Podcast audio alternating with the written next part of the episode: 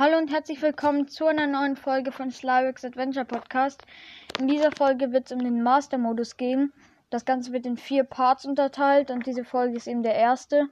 Also ähm, in dieser Folge, also im ersten Part, kommen, äh, sage ich euch die Unterschiede zum normalen Modus ähm, und noch die Beeinflussung des Schwierigkeitsgrades.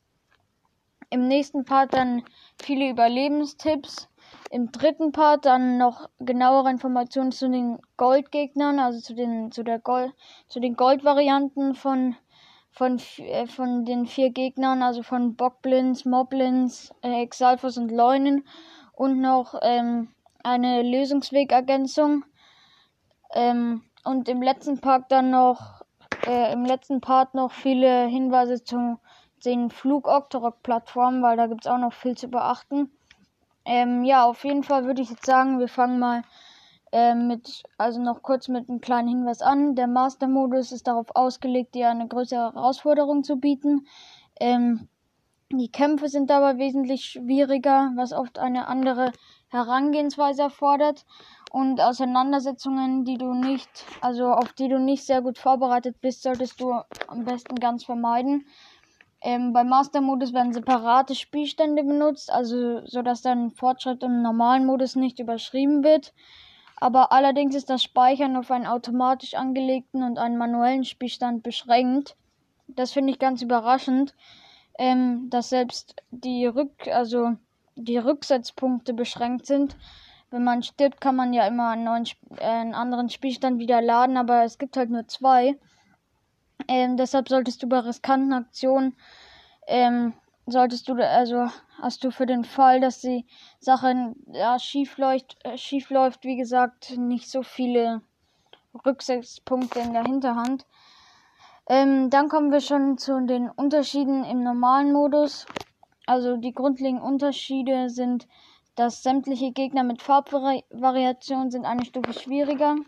Also die roten Bockblins, die dir normalerweise auf, einem, auf dem vergessenen Plateau begegnen, sind dann im Master-Modus blau.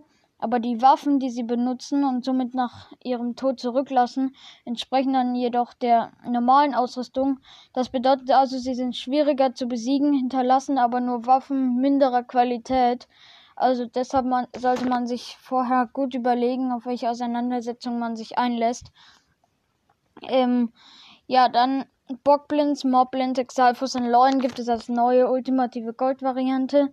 Äh, dazu mehr in Part 3. Also ihr Verhalten entspricht der jeweiligen Silber-Variante, aber ihr LP-Vorrat ist noch größer. Die genauen LPs von jedem, also von der Gold-Variante vom, von, vom Bockblin, vom Moblin, vom Exalfos und Leunen, sage ich euch dann noch, wie gesagt, genauer in Part 3. Ähm, und sie haben auch noch einen höheren, eine höhere Resistenz gegenüber Elementschaden. Aber ähm, goldenen Monstern wirst du jedoch erst be äh, begegnen, wenn du den allgemeinen Weltlevel durch das Besiegen von Monstern und Bossen entsprechend gesteigert hast. Also der Weltlevel ist so, ähm, also die verschiedenen Monster beeinflussen den Weltlevel unterschiedlich. Also zum Beispiel jetzt ein Feuerpyromagus, äh, ähm, er lässt den Welt lässt den Weltlevel nur ganz leicht ansteigen, aber zum Beispiel wenn du einen silbernen Leuen killst, dann wird er stark angestiegen, äh, wird der Le Weltlevel stark steigen. Ähm, und wenn der eben eine bestimmte Grenze übertritt, steigen die jeweiligen Monster immer einen Rang auf. Also dann erscheint eine neue, ein neuer Rang in Hyrule. Also irgendwie so. Ähm, irgendwie so ist es. Ich weiß es jetzt auch nicht ganz genau, aber ja. Ähm, dann Gegner regenerieren einen erheblichen Teil ihrer LP, wenn sie innerhalb eines bestimmten Zeitfensters nicht getroffen werden. Dadurch ist es nun wesentlich schwerer, äh, sehr äh, starke Gegner mit defensiven Taktiken nach und nach klein zu kriegen und Gefechte mit mehreren Angreifern werden deutlich komplizierter. Ähm, Sämtliche Wächtervarianten sind mächtiger. Die größeren Modelle können ihre typischen Laserstrahlattacken nun durch einen Verzögerungsmoment unberechenbarer gestalten. Das finde ich schon. Also dadurch wird es schon schwer, die, den Laserstrahl zurückzuschleudern. Also man kann sich dran gewöhnen. Aber das ist ein sehr überraschender Unterschied, dass die nun auch noch Verzögerungsmoment einbauen. Äh, Nano-Wächter sind aggressiver und widerstandsfähiger, was die Kämpfe in den entsprechenden Schreien dann generell erschwert. Und besonders in der Anfangsphase eines Abenteuers macht sich das bemerkbar. Dann äh, Monster entdecken dich auf größerer Entfernung. Die allgemeinen Grundregeln gelten weiterhin. Also im hohen Gras und Blattwerk wie Büsche und so kann sich Link teilweise verbergen. Regen übertönt seine Schritte und verringert die Sichtbarkeit. Äh, jedoch grundsätzlich, äh, also grundsätzlich können potenzielle Angreifer schon in größerer Entfernung auf Links Anwesenheit reagieren. Ähm, und noch neue schwebende Plattformen, die in Flugopteryx hängen. Äh, da, also da sage ich mehr da, dazu in Part 4. Äh, bringen neue Gefahren und Belohnungen. Also man findet sie in ganz Hyrule für gewöhnlich an Kreuzungen und Klippen. Aber in der Regel sind sie mit Bogenschützen bemannt, enthalten aber auch Schatztruhen mit besseren Waffen und anderen wertvollen ähm, und anderen wertvollen Dingen. Also im Master-Modus muss es dann, wenn die Gegner stärker sind, natürlich auch dann bessere Waffen geben und andere wertvolle Dinge. Ähm, ja, dann kommen wir schon zu den zu dem Beeinflu zu der Beeinflussung des Schwierigkeitsgrades, also was man dagegen tun kann.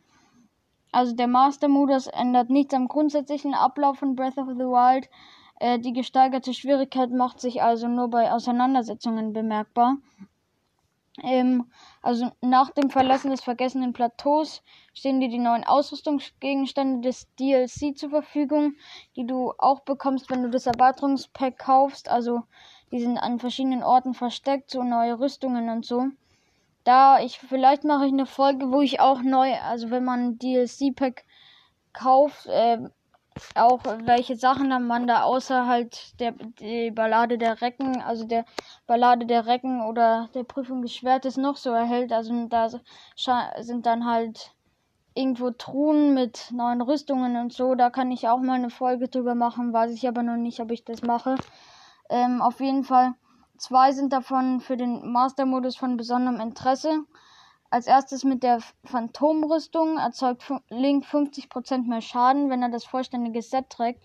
Also das bedeutet, Gegner können rascher besiegt werden und deine Waffen nutzen sich auch weniger schnell ab. Darüber hinaus ist der kombinierte Verteidigungswert von 24 konkurrenzlos, ähm, bis du mindestens zwei Quellen großer Feen freigeschaltet und entsprechende Ausrüstung und Materialien zusammengetragen hast. Also mit anderen Worten, die anfängliche Schwierigkeit des Master-Modus bleibt in einem einigermaßen erträglichen Rahmen. Aber langfristig ist das Phantom-Rüstungsset nicht das Optimum, vor allem wenn du so ähm, ausgedehnte Ausflüge in klimatisch extreme Gebiete unternehmen willst, die einen bestimmten Schutz erfordern, weil letztendlich lässt sich mit dem Barbaren-Set ein besserer Verteidigungswert erreichen. Ähm, ja, und noch mit Majoras Maske kannst du dafür sorgen, dass der Master-Modus dann seinen Schrecken verliert. Da kannst du dann praktisch den Easy-Modus äh, aktivieren, da die meisten waffentragenden Feinde, halt mit Ausnahme von Bossgegnern wie Loin oder Hinox oder Moldora oder Ivarok, äh, keine, Notiz, keine Notiz mehr von Link nehmen. Du kannst sogar einfach in Stützpunkte hineinmarschieren und die Waffen oder anderes unter den Nagel reißen. Die Frage ist natürlich, ob das halt den Spielspaß langfristig steigert oder, oder eher das Gegenteil bewirkt. Das heißt also, der Einsatz dieser mächtigen Maske musst du gut überlegen, ob du das machst, weil natürlich ist es dann auch ein bisschen langweilig. Ähm, ja, das war jetzt ein sehr kurzer Part, also eine sehr kurze Folge. Ich, ich, ich schau mal jetzt. Wir sind bei neun Minuten und 17 Sekunden jetzt gerade. Also doch nicht so kurz. Aber also ich glaube, die nächsten Parts gehen ein bisschen länger. Ich weiß es aber auch nicht so genau. Auf jeden Fall war es das schon mit Part 1. Wie gesagt, in Part 2 dann noch Überlebenstipps. Und in Part 3 geht es dann um nochmal um die Goldgegner und die Lösungswegergänzung. Und in Part 4 dann um die Flug-Octorok-Plattform.